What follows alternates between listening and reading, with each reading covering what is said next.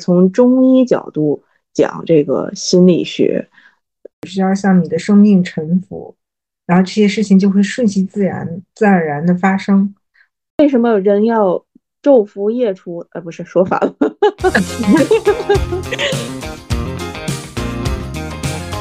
Hello，大家好，我是小兔。大家好，我是景晴。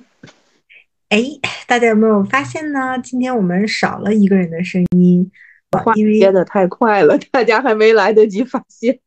对，今天呢，因为我们的另外一位主播 K K，他呢生病了，所以没有办法呢来跟我们录这期的节目。所以这期的节目呢，正好我们想要跟大家闲聊一下最近的一个。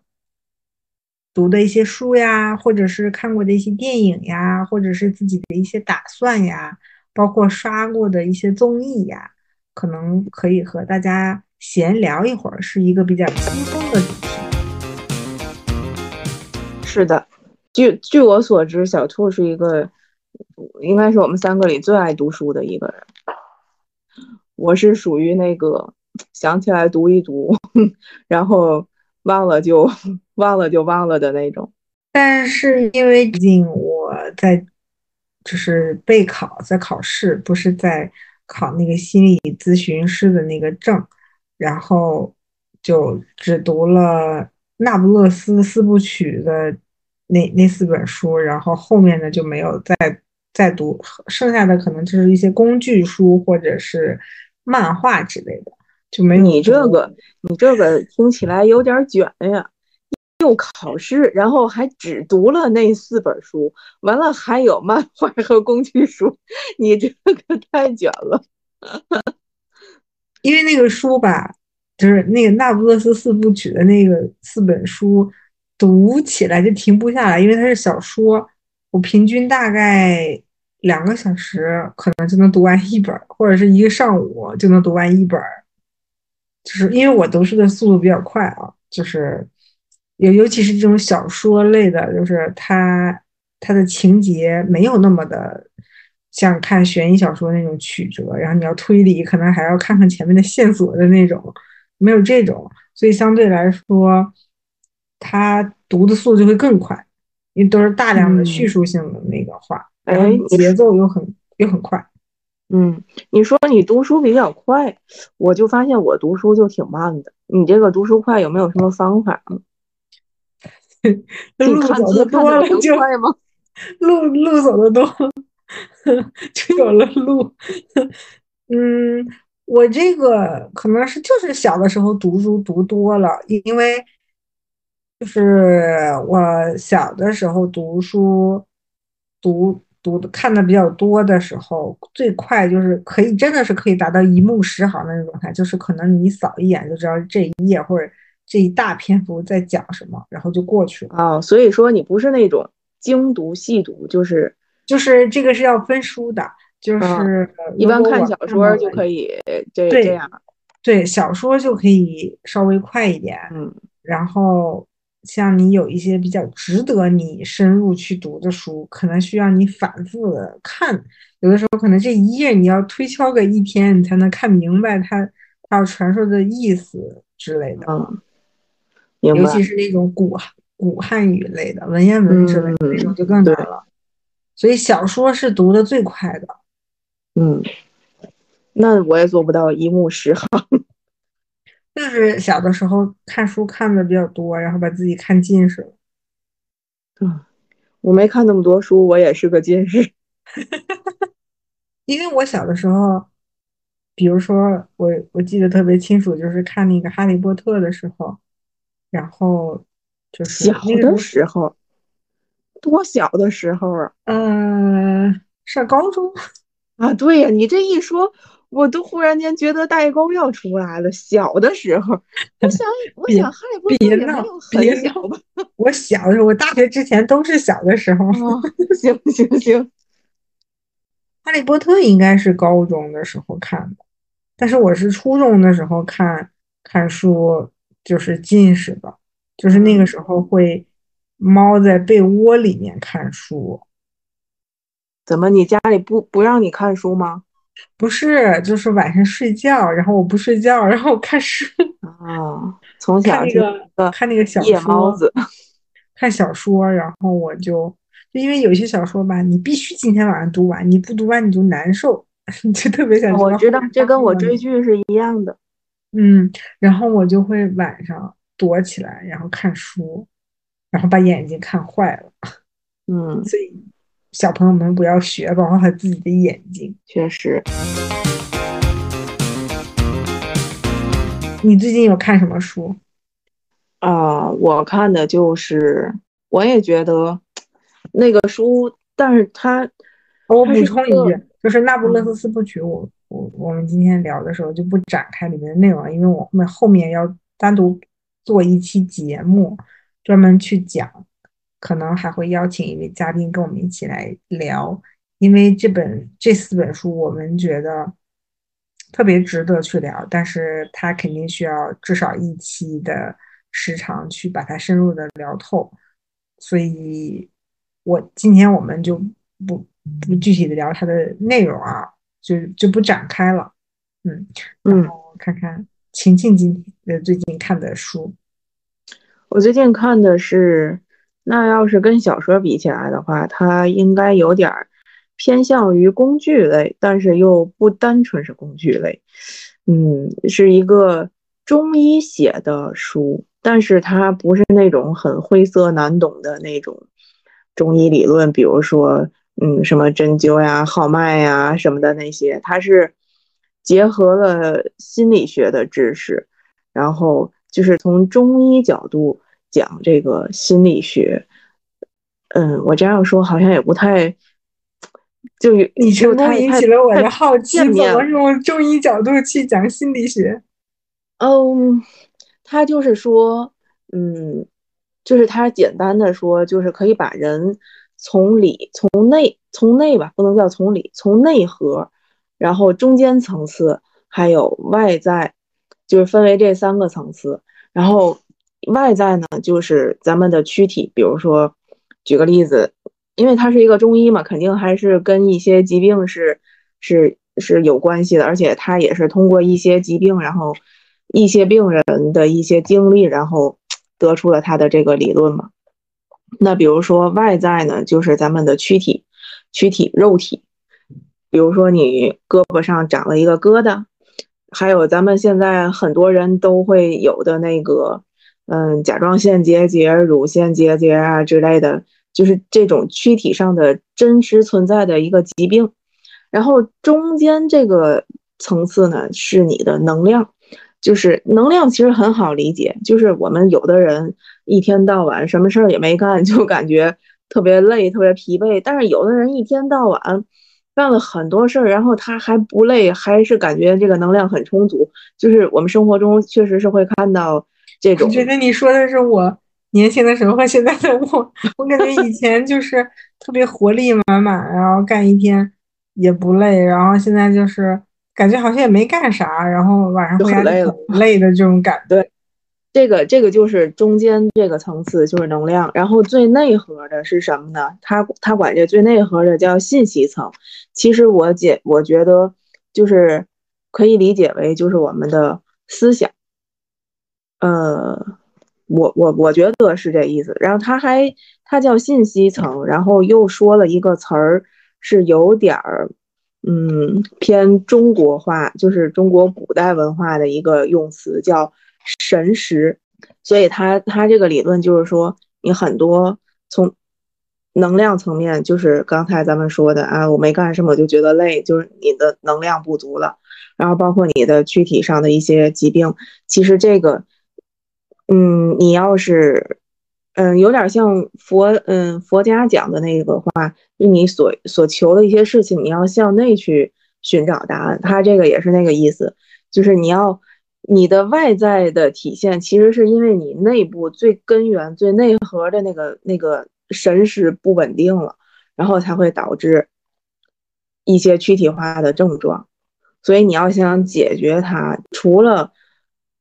去找医生治病。西医也好，中医也好，它只能是你的一个辅助，因为它治不到你最最内核的你的这个神识、你的信息呃思想层面，所以需要靠你自己去调整。然后他讲的就是大概是这个，当然也有一些很实际的，就是中医保健啊，这这种类型的。所以我觉得，嗯，我看着感觉还挺好的。我为什么觉得有点玄学在里面？就是他讲的那个关于内内核的那个，就是思想层面上的那个东西。宇宙的尽头是不是科学的尽头是玄学吗？他是说你用意念，就是比如说你把这个东西往好了想，它就能好吗？还是怎样？嗯，他还不是这样，他是会告诉你，比如说，他其实我看了他两本书，他一共出了四本书，我看了他两本了已经。他其实讲的主要的就是说，嗯，我们与生俱来都有一个对对自然环境或者是。对任何你所处的一个环境都有一个感受力，这个感受力是我们与生俱来就有的一个能力。但是呢，现在这个高速发展的社会，我每天接受的这个信息太过庞杂，然后你的这部分能力就是你每天要处理那些信息的时间就占用了你很多时间，再加上我们现在频繁使用手机刷那个视频啊什么的，它就会占用你过多的这个。嗯，精神的这个这个空间吧，然后你，但是你导致你那个原本的那个感受力就会下降，所以他其实主要说的还没有有一部分玄学，但是我觉得还是科学为主。嗯，还行，我我作为一个嗯从事西西西药的这个方面的。人我觉得接受起来还是可以的。他这个其实我为什么会认可他呢？因为我自己以前也读过，嗯，一些关于心理学或者是说能量学方面的一些一些读物吧。我就觉得有一些有一些是我以前就认同的，所以他在这本书里再提到，我接受起来就比较快。就他就说，嗯。任何环境、任何人其实都是有能量和磁场的，这一点我是我是十分认同的。就是因为在生活中，你仔细想想，会有很多这种例子。比如说一个聚会的场子，可能一开始大家到到这的时候都还有一些拘谨，然后随着某一个人的到来，一下子这个场子就热起来了。我我我这个我觉得还是挺常见的一种现象。是为什么呢？为什么之前的人也挺多，但是这个场子就热不起来？而随着某一个人的到来，一下子在这个场子就热起来了。就是因为这个人可能他带的一种磁场，就是那种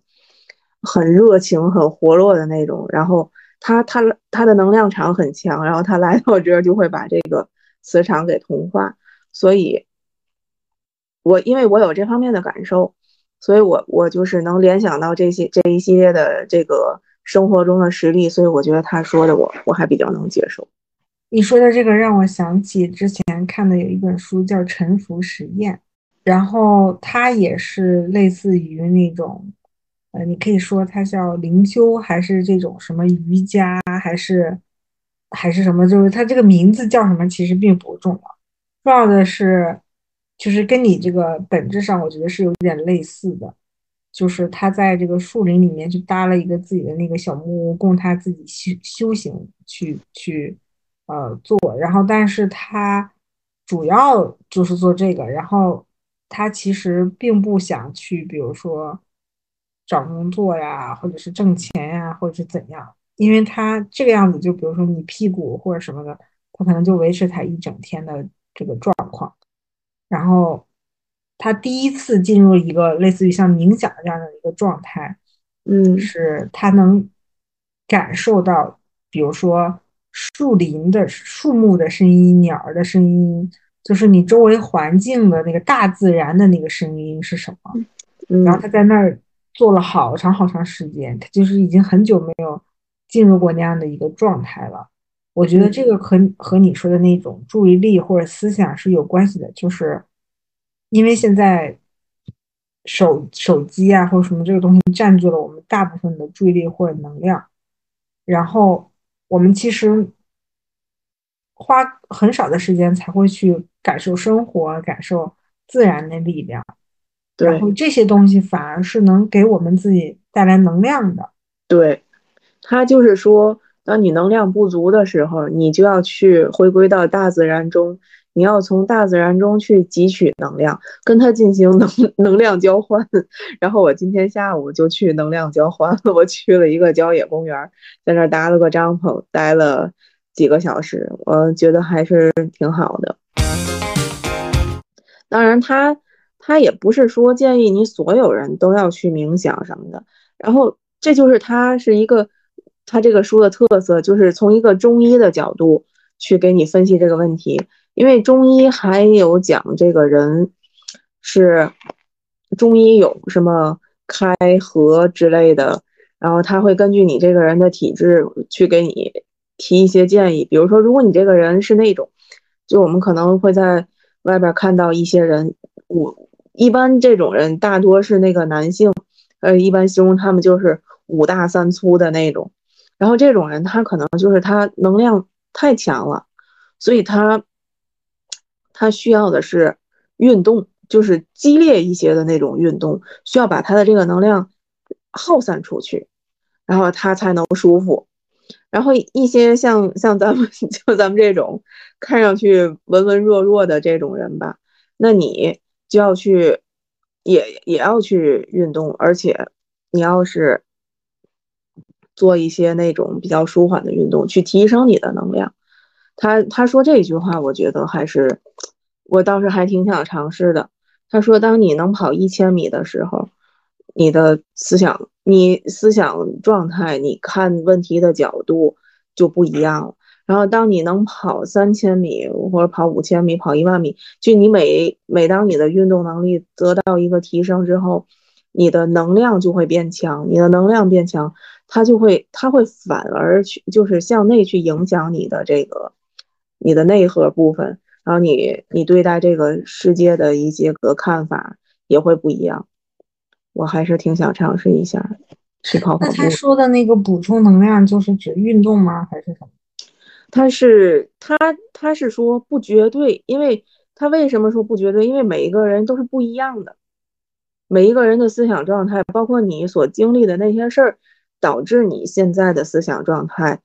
是这样一个结果。但是你每一个每一个人经历是不一样的，所以你要去采取的措施也不是完全一样。但是你要怎么做呢？就是你要呃说这个说着又有点玄学，就是你要内观。你要先感受你自己，你觉得你自己是哪一种类型的，然后你还可以去尝试。那比如说我尝试瑜伽，或者尝试一些舒缓的，比如说就是咱们中医很推荐的，像什么八段锦啊、太极拳之类的。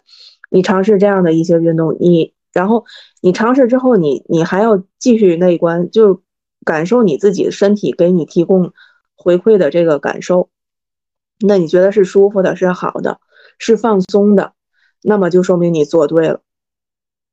所以他其实更更强调的是，我们要回归到本心，回归到自己内心的这个感受，就提升刚刚我说那个提升你本来就具有的这个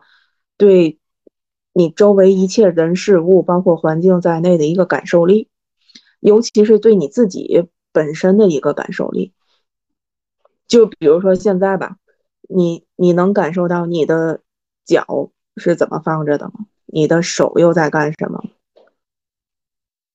或者或者是说，你能感受到你的颈椎、你的肩颈是肌肉是紧张的吗？你你没有放松。对他就是说，你要时刻感受你自己身体上的一些状态。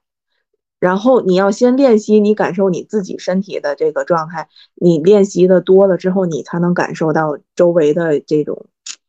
状态呀、变化什么的。哎，你说这个，我又想起刚才说的那本书，那个沉浮实验。然后它里面，其实我觉得本质上真的跟你说的这个特别像，因为那本书它叫沉浮实验嘛，它其实就是说。你什么都不需要做，你只需要向你的生命沉浮，然后这些事情就会顺其自然、自然而然的发生。嗯，比如说你的生命就应该是这样的流淌，像就像你刚才说的，你你你你的，比如说你是你是想要跑步还是去干嘛呢？给你能量或者什么？你的身体觉察到你的身体是怎么样的？就是这些生命的东西其实都是已经，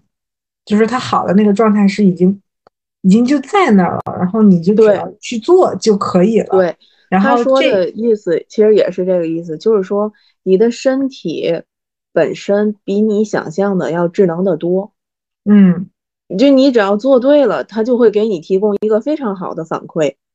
你就能够感受到它。但是现在人们为什么就是会有一些嗯病啊，然后什么就是或者是精神上的抑郁症、焦虑症，为什么会这样呢？就是因为你阻断了。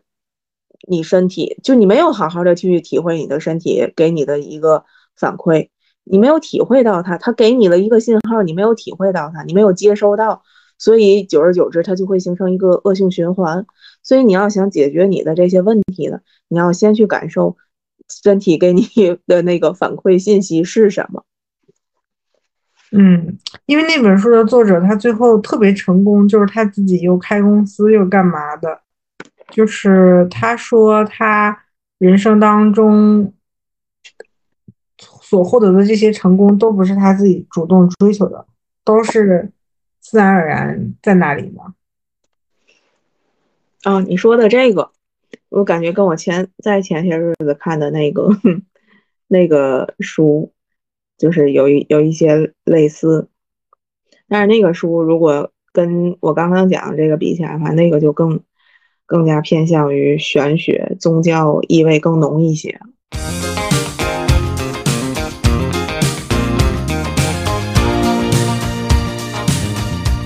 然后你你刚才说的这个，又让我想起了我刚开始学瑜伽的时候，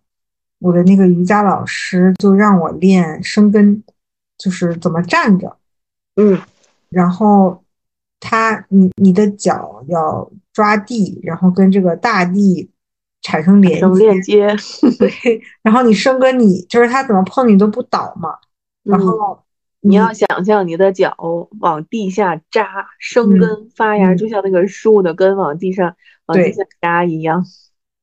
它其实就是从最基本的东西去去去弄嘛。然后这个东西其实我感觉就是跟你的个人能量是有关系的，就是你你的。你的它其实就是通过这种方式让你获得一些从大自然当中的能量，然后从这个过程当中，你可以更好的认认识你自己，包括认识你自己的身体，你自己的一些繁杂的思绪、心情这些，比如说焦虑啊或者想法啊这些东西，它都不排斥，它是一个接纳的状态，接接受自己。对，刚才还说。运动嘛，就是选，就是它，就是你会根据你运动，就是你不同运动之后的那个能量获取的程度去判断哪个运动可能更适合你。嗯，我发现，因为我不是今年啊，不，其实是从去年下半年的，就是那个年底的时候开始，但因为疫情一直持续了好长时间，我又不是一直在学游泳。然后我发现我还是很喜欢游泳的，就是每一次游完泳之后带给我的那个能量是非常让我舒服的。但是你比如说我，我其实也坚持过跑步，嗯，哦，我觉得跑步完全就是完全不像游泳那样带给我的那种愉悦感。虽然跑步也会让你出汗，然后产生那个。呃，多巴胺，然后会让你兴奋，然后你的状态也会感觉很好。就是像你说的，比如说你跑一千米，或者你跑到跑到一个节点以后，你每增加一公里吧，你可能这个整个人的状态都不一样。嗯，虽然有那样的状态，但是但是我发现我从游泳当中获得的这个能量，更更让我自己舒心一些。因为我还打羽毛球，所以嗯，整体下来，我觉得游泳给我带来的感觉是最好的。那要是这么说的话，我可能我最喜欢的是瑜伽，就是有一些比较难的那种拉伸的动作吧，我也能做得到，因为我是那种筋比较，嗯，谈不上特别软，但是就是比一般人还是要，不太行，比一般人还是要强一些的。所以我觉得做完瑜伽之后，我是有一种那种身心得到很很放松的那种那种感受。包括拉伸完之后，因为瑜伽它有一些体式就是非常的极致的那种拉伸，非常考验身体的这个柔韧度什么的。我做完之后，我觉得哇，就感觉这个陈年老筋被拉开了那种 那种感觉，觉得特别的舒服。我之前跟 K K 去我们附近的一个体育馆去上课。当然，就是一节体，就比较体验课，就是我们两个突然间一些心血来潮要去要去上一节，然后那个教室里面其实有很多人的，然后我们在最后面。哎呀，因为他一堂正常的那个健身房的瑜伽课，他要从头到尾做好多好多的那个招式。嗯，我们两个在后面，他比我好多了，他他还柔软一些，我简直，我以前还算柔软，但我。自从胖了以后，我觉得我筋变硬了，然后嗯，我就觉得我的个天，很疼，就是到不了他要求的那个状态。然后那堂课我上的非常痛苦，上完了以后，我就跟 K K 说：“我说我不要来了。”你你一说这个，我想起来了，还是好几年前，我跟我同学也是一块儿去上了一个那体验课，是空中瑜伽啊。你知道吧？问你有没有体验过空中？对我去体验过，然后后来还还有一阵儿还特别想去学来着，后来嗯，反正也忘了为什么就就没去学了。但是那一次体验课我记得很清楚，他那体验课也是有好多动作，那个真的就是纯 跟那个小龙女似的，从空中掉下来一个绳子的那个，当然不是很细，它是一个带子，嗯，有一定的。有一定的宽度，但是也没有很宽。你可以想象那个带子差不多就有手掌那么宽吧。然后，对我就是他有一个动作叫那个动作名字就叫小龙女，是你要坐在上面，然后两只手坐在那个袋子上，那个袋子离地面得有半米多的半米的距离吧，差不多。然后坐在那个袋子上，呃，不是跟荡秋千那样坐啊，是。不是跟你的腿跟那个袋子是平行的，你你能想象那个吗？那个不是垂直的那种坐，是跟它平行的那样，就跟小龙女躺在那个袋子上。劈叉吗？啊，不劈叉，是两条腿，两条腿啊，两条腿在一个方向。对对对。啊。哦，对，你可以想象它为什么叫小龙女，就是小龙女是躺在那根绳子上，这个就比它简单一点，就是坐在那根绳子上。然后你的两只手就要大撒把，我的天！然后你不会掉下来吗？然后我做出我做到了，但我的同学就不行，他就一一只手一直拽着那个绳子，我就是我就是能够做到那个大撒把。哦，我想起来了，后来为什么我没去学了？后来我不知道为什么莫名其妙的那个膝盖半月板不太好，后来恢复了好长一段时间。然后等于这个这个想要学这空中瑜伽的这个念头就打消。对，那你还真的是挺热爱的。对我，我是我其实还挺喜欢做瑜伽，包括我现在在家里，我也是，嗯，就会有一些视频啊什么的嘛。然后每天晚上我都习惯的就是做几个动作，然后拉伸一下啊，我觉得特别的舒服。而且拉伸完之后，最后的那个放松，躺在垫子上那个放松的体式，我就觉得哇，真的就是，对，我每次躺在那放松，我都能睡着。但是就是我最近睡眠就好很多了，基本上没有什么失眠或者是睡眠不好的这个问题了。但是在我以前，就是去年有一段时间，我是睡眠不太好，躺在床上睡不着那种，或者是。睡了，感觉这一宿跟跑去搬砖了一样，嗯，就是起来之后还是特别累。但是那段时间呢，我也就是练瑜伽，练完瑜伽之后，最后那个放松的躺在垫子上的时候，我每一次都能睡着，而且哪怕仅仅是短短的这个五分钟，那五分钟我感觉就是睡得特别好，睡得特别香，就是有时候夜里都不一定能睡得那么好，但是那放松的那几分钟就真的是特别好。深深度睡眠少，就是如果是那种一个晚上都很累，都是都在搬砖的那个状态，因为睡眠不是一个像 U 型的嘛，它一个晚上要好几个 U 型，就是它先达到一个 U 型，然后到深睡眠之后，他才会慢慢会恢复到那个有意识的状态，那个时候就开始做梦，就是那个快速眼动期，然后他会再重复一下这个周期，到那个无意识的那个。从无意识的状态，从你睡着，然后进入深睡、深度睡眠，然后再回到做梦的那个有意识的那个状状态。就是做梦的时候，就是你的意识在，你的大脑在整理你白天的那些记忆的碎片的过程，所以你梦里面会梦到一些片段，就是因为大脑在整理它，然后它们错位了，可能你就会梦到一些稀稀奇古怪的梦。但是。它大部分是醒两个周期之后，后面的时间就基本上就是睡眠不好的人，他会一直在意识的状态，就一直在做梦，就一直到天亮，而且梦还都记得。因为那个时候你是在意识的状态，所以你后面的这些就就是一直在做梦，一直在做梦，你只能记得最后的那个你快醒的那那段时间的那个那部分的梦。但是再往前那两个周期的，你肯定是记不住的。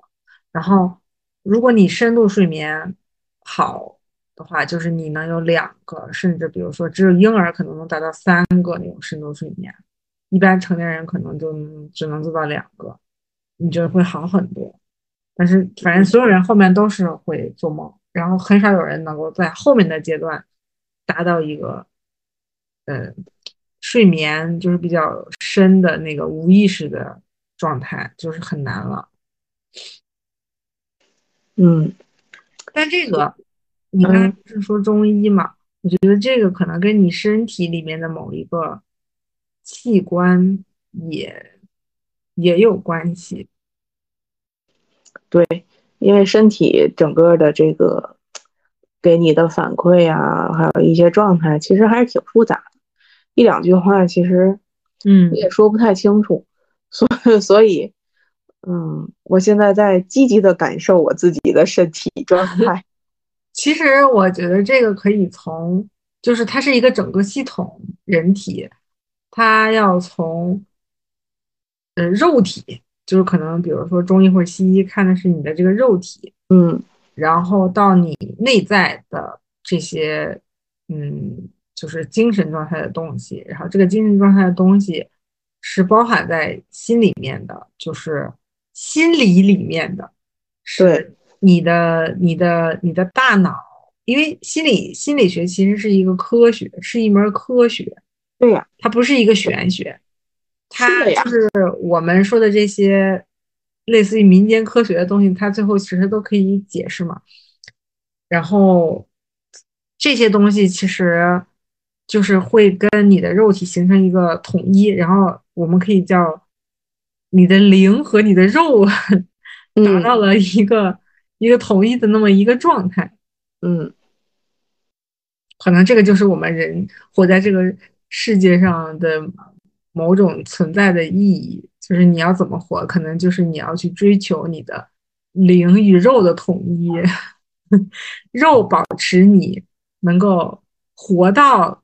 你追求灵到极端的那个十十号，逐渐开始说一些听不懂的话，因为你这个零与热的统一，让我想起了之前杨绛有一本书叫《走到走到人生边上》，自问自答。他就是在他近百岁的时候写的那本书嘛，我就在思考，全全书对，全书都在思考嘛，对。那个 死亡啊，什么？就它里边不是也举了一些，什么从孔子的神学各种教，他都他都在分析嘛。对，反正，而他这书里其实还有一个观点，就是说，当你不能证明这个东西存在，你也同样不能证明它不存在。嗯，所以说，不要下那么绝对的结论，就一切皆有可能。我觉着吧，就是还是可以去适当的了解一些心理学的知识。嗯，然后呢，像这种养生的东西也要去了解，就是说系统的知道科学是什么东西，而不是比如说听网上的一些，就是这种所谓的人的一些一些讲的一些小 tips，一些小的什么点啊，然后就回去试啊试啊。你要先了解它的一个运作机制是什么，然后什么是适合我自己的，你才去做。像你看，我像学了这个心理学，然后心理学里面有很多就是流派嘛。现在现在有很多的教练，他会把其中的某一个流流派的这个东西拿出来，然后可能去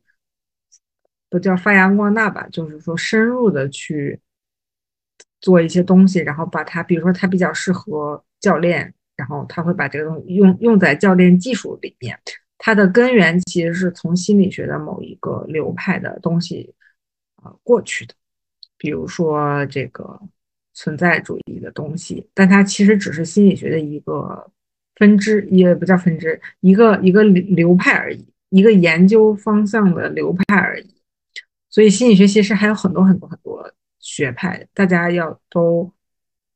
都了解吧，才可能更全面的看待问题，而不是以偏概全。就是说啊，只有就就存在主义是这么说的，你得了解存在主义为什么会诞生，就是它的它诞生的时候是为了是为了解决什么问题，或者是出现了什么情况，然后他才用这种技术去怎么样的帮助人，大概是这样的。要知道为什么嘛？但其实我觉得。嗯，我最近看的这些个书啊，包括一些中国古代的那种圣圣贤文化吧。嗯，我其实觉得中国古代的那些典籍其实还挺有智慧的，就是它虽然没有一些嗯，像现在西方的那些这么多流派啊或者什么，但是。你不管你去看孔子也好，你去看老子也好，反正他最后其实都是在讲的是平衡，然后天人合一。这天人合一好像你听起来这个词就感觉它很玄，但其实它其实讲的是什么叫天人合一？就是要让你顺应大自然的规律。你看一一年有四季，一天有二十四小时，有昼夜，对吧？然后其实就是为什么人要。昼伏夜出，呃，不是说反了，就是就是要白天出来，然后晚上要去睡觉呢。它它是有规律的，就是你只要符合顺顺应，就是什么叫天人合一，顺应天道呢？就不是说啊什么那种迷信的说法，它它所谓的这个天道就是大自然的规律，你要顺着它走。你就能够更相对来讲永恒一些。但是你看，咱们这个任何生物也好，顺应自然的规律，或者或者你这么说吧，从恐龙到类人猿，再到咱们现在人类，有恐龙已经灭绝了，然后这个类人猿又进化到了人类，就是所有的都在变，但是不变的是什么呢？不变的就是大自然。所以你要是能够顺应它的这个规律去走，那么你就能够从养生的角度来讲吧，就是简单说，你就能活得久一点。其实我觉得这个是没毛病的，就是回归它的本质嘛。对我，我最近也在看一本不能叫营养生的书吧，是营养学的，就是北京一个医院的营养科的那个主任写的，叫《你是你吃出来的》。然后他还他这本书还挺有名，就是先去给你讲人体，比如说需要维持的基本的一些元素是什么，就是人每天所需要的。然后它整体上大概讲的就是你有一些病是因为你缺少了，就是因为你的饮食习惯的问题，所以导致某某类可能比较少，所以它就会产生疾病，大概是说这个意思。所以通过吃是可以把这些病，嗯，不能说完全消除吧，但是说可以。可以从根本上去解决的，因为你其实就是吃吃的不对，所以你才会有毛病。然后我最近就在看这本书，然后就开现在就在开始调整我的一日三餐的饮食。我就发现，有的时候，比如说你想追求减肥或者是什么，你说我不吃这个不吃那个什么之类的，可能就会导致你缺少某种。元素的摄入，然后就不对，所以其实是要平均的。然后它这个就有点像你一整天的量是什么样子的。然后你比如说你早餐和午餐 某一类吃的少，那你晚上就要把它补回来。其实晚上就是一个 balance 一个平衡的状态，就是你早上和中午哪一个吃的少了，你晚上就是稍微多吃一点。整体上你这一天的东西是要。平衡的，或者是说你今天没平衡，你明天要吃回来，就是大概总体上是一个平衡的状态才行。那有的时候我们去试别人网上看的食谱啊，或者是现在不是很流行那个秦昊的那个减肥法嘛？他不是演了那个电第一天三杯豆浆。对，但我我感觉这个东西就是要看个人，就有的时候是不能盲目的去跟跟风去。去做一些事情的，因为每个人的个体差异是不一样的，你得根据自己需要什么，然后缺乏什么，然后去调整东西，主要是这个这种这类的。嗯，这个书你也看看吧。行，我先排着。你排着，因为我觉得这个书我看完了，我 急需一个懂医学的人跟我交流一下。就是有很多东西在实操的时候，自己总是算不明白，算不明白那笔账。嗯，其实吧，我觉得也不用非得算的那么明白，就是，那我又要说回到，就是还是看你自己一个感受吧。那你怎么知道你身体里缺缺哪个缺多少呢？你光把你摄入的算明白了，但是你有没有想过？你身体可能这个缺的多，消耗的，它是它是整体讲的，就是你的摄入和你的消耗，他们俩应该是就是平衡的嘛。但是但是你这个是没有办法每天去量化计算的，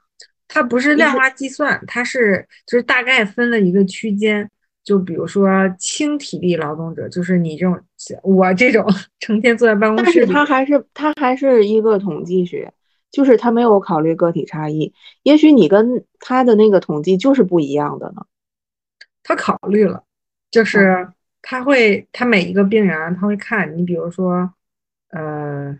就是观察你哪里，然后就会适当的把这个，比如说正常人的标准是这个，但是他因为你，比如说你的肚子比较大，然后他把这个东西给你减点或者加点。就是他会根据你的个体去进行调整，所以我才说你要看，因为我自己老调不明白我自己，他是有调。所以，所以你看，他其实也，他其实也是需要观察。但是我觉得，你你与其让别人去观察你自己，那你不如自己去观察你自己。对啊，对啊，对吧？对。啊，我不是观察不明白我自己吗？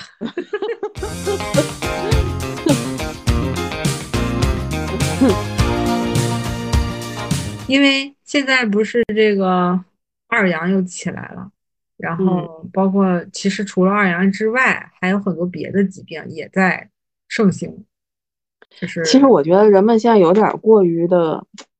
就有有一些焦虑，这是一个社会性问题，就是大家都对这个问题产生一些焦虑。其实你说啊，这个疫情是个突突发事件，这个病毒是新的，那那你说？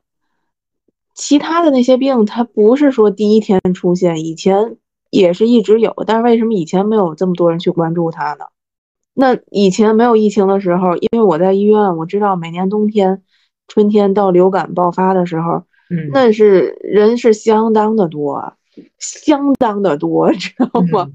但是以前没有人因为这个，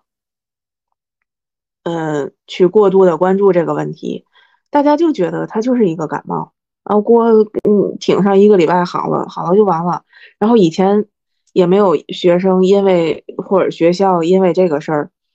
嗯，学校停课，然后学生都回家上网课也没有。然后今年的这个流感，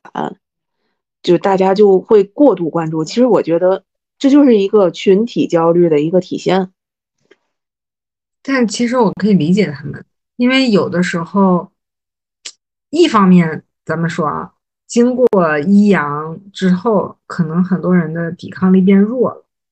他以前可能觉得这个事儿他挺一挺就过去了，但可能这一次或者是说现在，他就会非常，他就不容易挺过去，他就可能需要去医院或者是去干嘛，记住这个手段。你说的这个，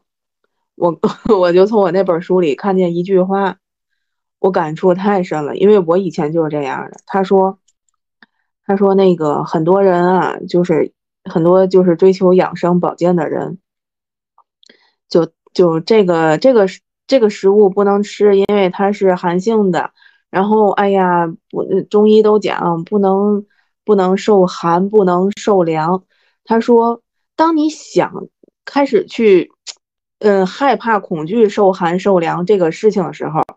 其实你就是那个不良的那个情绪影响已经产生了，就是你还没有受凉受寒，这个凉和寒还没有侵袭到你，但是你因为害怕凉和寒而产生的情绪已经开始影响你的躯体了。其实这个这个就是特别像那个算命，就是就是比如说我都都我我不相信算命嘛，就是有点像你去算命，然后不管这个算出来的是什么事情，你知道了以后，你都会这个事情就会发生。对，然后这个事情就会发生，你肯定会就是你甭管是不安啊还是怎么的，这不是那个最后可能会导致这个事情发生，就是。然后你还不你还不舒服，但是它最后一定会发生，嗯，就是你怎么避都避不开，是吧？对，所以其实这就是一个思想的，就是心理状态的一个问题。对，所以其实就跟这个流感啊什么的一样，但是，但是我不不是说，呃，我比别人高尚，或者是思维就是更更高维一些，也不是，因为我之前为什么我对他这句话印象特别深刻呢？因为我就是之前就是这样的。我害怕，之前有一段时间我身体不太好，哎，我就害怕吹风，害怕受寒，然后怎么怎么样的。后来我就，呃，然后最近我看到他这个书里边说这句话，啊，我觉得我应该要调整一下自己这个状态，就是你，你不能因为还没受寒、没受凉，或者你还没有传上这个流感了，但是因为你害怕这个事情，你还没有。那个事情还没有发生，但是你因为害怕这个情绪，所以他对你身体的这个不良影响已经产生了，所以还是就是就是不管怎样，都不要过过于极端。比如说你害怕，有有一种极端就是我，比如说我我怕出门被车撞了，我可能就不出门了，就是这这种极端。还有一种极端是我什么都不怕。我都可以扛住，这种也是另外一个极端。对，这种极端也其实他就是说，嗯，我觉得就是正确的做法就是，我该戴口罩戴口罩，我该做好，嗯，日常的这个防护卫生啊什么的我都做好，然后不要焦虑，就就是就是这个意思。是的，嗯，是这个意思。我们两个还挺能聊的，没有 KK，咱们俩 光聊书就聊了这么长时间。我估计今天应该没有时间去聊其他的电影或者音乐啊，或者其他的东西了。可能这个书的话题一展开就就刹不住了。嗯，我也挺荣幸的，我这个不爱读书的人能跟你这个这么爱读书的人，因为咱们两个聊的多没有冷场，我们喜欢的东西。这个是没有什么比自己喜欢更重要的事情。嗯，下次我们再找一个 K K 生病的时候继续闲聊。啊，开玩笑啦，希望 K K 嗯还是希望 K K 早日康复。再也不要生病了，K K。对，啊，那我们今天这期闲聊就到这里，希望听到我们这期节目的人都能，呃，不管是听到我们这期节目，还是没有听到我们这期节目的人都健康、快乐、平安。我们对对对下期再见，拜拜。拜拜。